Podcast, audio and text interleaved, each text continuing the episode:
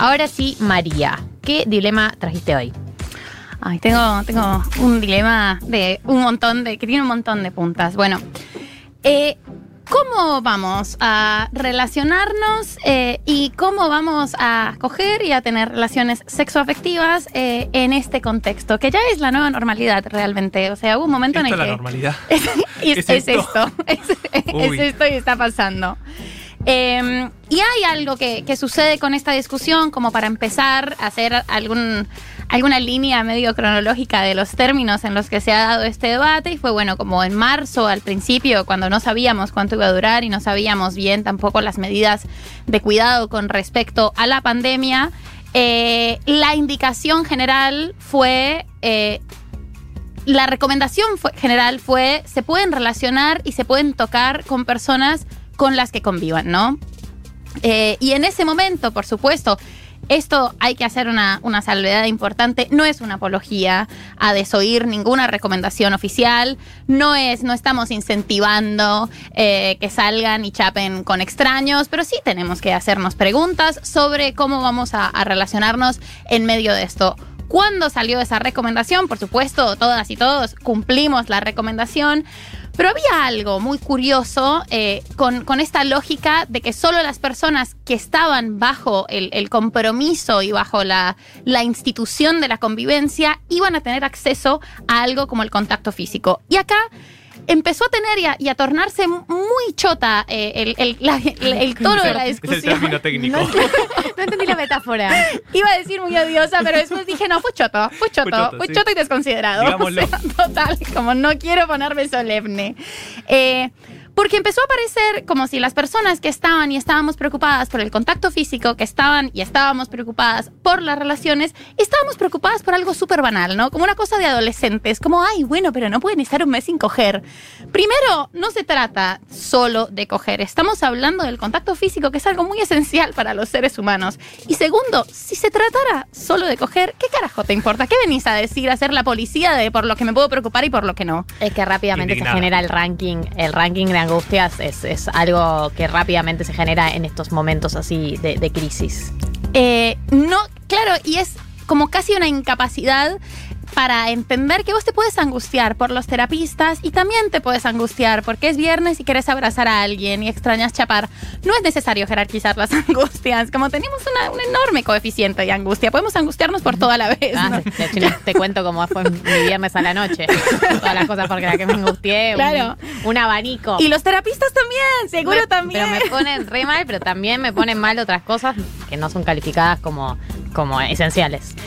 Bueno, en esta discusión, además de jerarquizar las angustias y empezar a poner sobre qué podemos angustiarnos y qué no, también hubo cierto desprejuicio de que estábamos, se nos estaba y se estaba habilitando eh, la vida laboral mm, de manera un poco más escueta, pero se estaba negando la posibilidad de ocio y dentro de la posibilidad de ocio esa clase de, regocijo con otros. Y esto es un asunto que al menos preocupa también. No, no, no solo podemos mirar con buenos ojos y con una vara moral alta a la gente que va y labura, eh, porque el ocio también es parte de la vida de las personas. Eh, esta, como, esta discusión fue avanzando porque el tiempo pasó y ya no era Pasó un solo- año. Básicamente pasó un año. Claro, abrimos ojos. 43 nosotros, ¿no? Básicamente. Es octubre. Es como yo me quedé en marzo. Como ahora que volvimos al calor, siento que todo este tiempo no pasó. Sí, pasó. Eh, pasó. Eh, y entonces empezaron a tener como unas, unas preguntas nuevas y los países empezaron también a, a preocuparse por esto y surgieron unas dinámicas o unas medidas interesantes. Holanda fue el primer país que reconoció que el sexting no iba a ser algo tan sostenible en, en la gente, como bueno, la gente eventualmente eh, Tanto sexting te tiene que llevar a algún lado. o sea, Tanto sexting te- se acumula y eh, bueno, se descontrola. digamos que eh, el sexting es una práctica como para mí mucho más cercana a las relaciones sexuales con personas que, que- la paja solita. Creo que hay como algo de, compartir eso que está mucho más cerca a los cuerpos, pero sin embargo es que estamos hablando del, contacto físico, no es algo menor para las personas, no es un capricho el contacto físico, no es una cuestión adolescente de la calentura, es algo muy importante. La medida que tomó Holanda fue hacer, emitir, eh, decirle a la gente que tuviera la menor cantidad de parejas sexuales, que pudiera, pero que les informara mucho sobre sus otros vínculos, ¿no? Entonces, como bueno, yo la medida sanitaria y de cuidado es que yo te cuento con quién me vi y así asumimos el riesgo. Y hay algo como que, que también sucede con esta medida y es un poco, no sé si la verdad es la mejor herramienta de cuidado y no sé si, si ya habíamos conquistado un montón de autonomía eh, previamente con respecto a los cuidados que tenemos que tener en nuestras relaciones sexuales, por ejemplo, con el forro, que, que- que usemos un forro no depende de que la otra persona nos diga eh, si está con alguien más o si no está con alguien más. Nos cuidamos y cuidamos por encima de la palabra. Y cómo esto, que, que todavía no hay otro mecanismo, empieza a traer un poco como algunas prácticas de cuidado que ya estaban obsoletas porque no son eficientes y además cuáles van a ser los criterios que vamos a construir para creerle o no creerle a la gente. Eh, ¿quién, ¿Quién me parece que respeta más o menos la cuarentena y que se ve más o menos con gente al margen de lo que me dice? Entonces creo que ese, esa pregunta sobre la eficiencia de estas prácticas de cuidado, para mí tiene que estar presente cuando pensemos esto, porque al final eh, hay otra desconsideración con todas estas recomendaciones cuando se han hecho y una desconsideración todavía peor de ni siquiera hacer las recomendaciones para la gente. Y es, bueno, yo no sé si uno elige la calidad o, o los, o los términos de sus vínculos.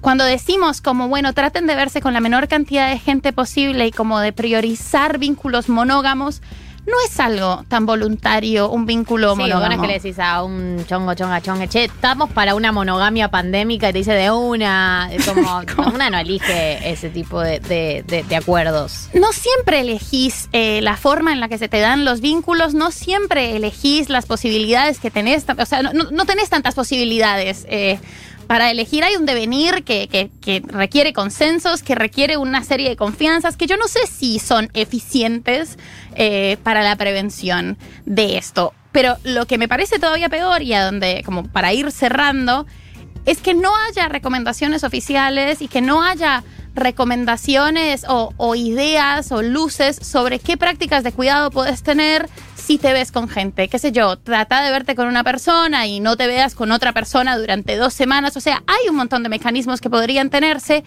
Y al no decirlo y al no generar como una política de reducción de riesgos y daños, se sigue subestimando la importancia de los vínculos en las personas. Eh, y esto no es un capricho, y esto no es que, que somos personas calentonas y que son adolescentes, como se solía decir al principio en Twitter, para la gente que estaba muy angustiada por cómo iba a coger a partir de ahora y no estaban vínculos.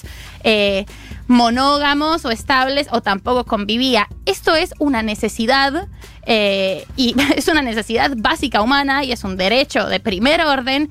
Y si algo aprendimos de otras eh, cuestiones de transmisión y de otros virus en el pasado, es que cuando se trata de, eh, y cuando estos tienen que ver con las relaciones y con el contacto físico, presumir abstinencia no es eficiente, no es un buen mecanismo. Sugerir o demandar cómo deben ser estos vínculos tampoco funciona en- y, y además nos hace preguntarnos como en qué clase de norma estamos volviendo a caer lentamente como en esta en esta No, cosa de, de que te empujen a la clandestinidad, es eso. o te empujan a la clandestinidad o lo único que estamos mirando con buenos ojos es la monogamia y estamos volviendo como a aplaudir las relaciones monógamas de convivencia y la verdad que hay un trabajo muy fuerte de toda la comunidad LGBTIQ y de los feminismos por cuestionar estas normas en los vínculos para que esto sea y sea parte de la nueva normalidad. Cooperar por supuesto que vamos a cooperar con las medidas sanitarias, por supuesto que vamos a cuidar y a cuidarnos, pero me parece que esta es una discusión que hay que dar en otros términos. Eh, tenés un mensaje acá, varios mensajes. Una persona que te dice, conocí a alguien por redes, pero al no poder vernos empiezo a sentir que se va cayendo el interés. No sé qué tanto se puede sostener esta situación sin tener contacto físico. Sí, yo comparto. Para mí hay algo, o sea, el vínculo por redes tiene su vida útil. ¿Cuánto puede sostener un vínculo solo por redes? Sí, es muy difícil. Y sumo lo que decía vos, María, el dedo inquisidor, ¿no? Que mucha, como la que muchas veces en vez de intentar convencer o enseñar o ayudar, es lo que estás haciendo está mal. Y más cuando es una política pública, entiendo que es más importante ahí, no funciona eso. No, no funciona ahora, no funcionó antes. eh, Y creo que también como esa, esa cosa del, del juicio de, ay Dios, como, como una promiscuidad medio victoriana, ¿no? Como una, una, como, pero ¿cómo puede ser el escándalo de se está viendo con alguien más? Que por lo general lo dice gente que convive. Y a mí eso me, me- me mata de odio. Otro mensaje. Tengo a mi vínculo a 400 kilómetros de distancia varada por pandemia. Yo estoy bárbara, pura masturbación, pero tengo una gana de chapar que ni les cuento, amigues. I feel you. Por supuesto, acá abrazamos, recordamos, por supuesto que nos vamos a cuidar, acatamos las medidas, eh, pensamos mucho en el cuidado de nosotras y nosotres, eh, pero claro que podemos hablar, podemos cuestionar, podemos hacer preguntas y podemos extrañar chapar como nada. Podemos. Otro dilema incómodo que nos ha traído eh, lucidez en un momento de oscuridad, como es esta pandemia.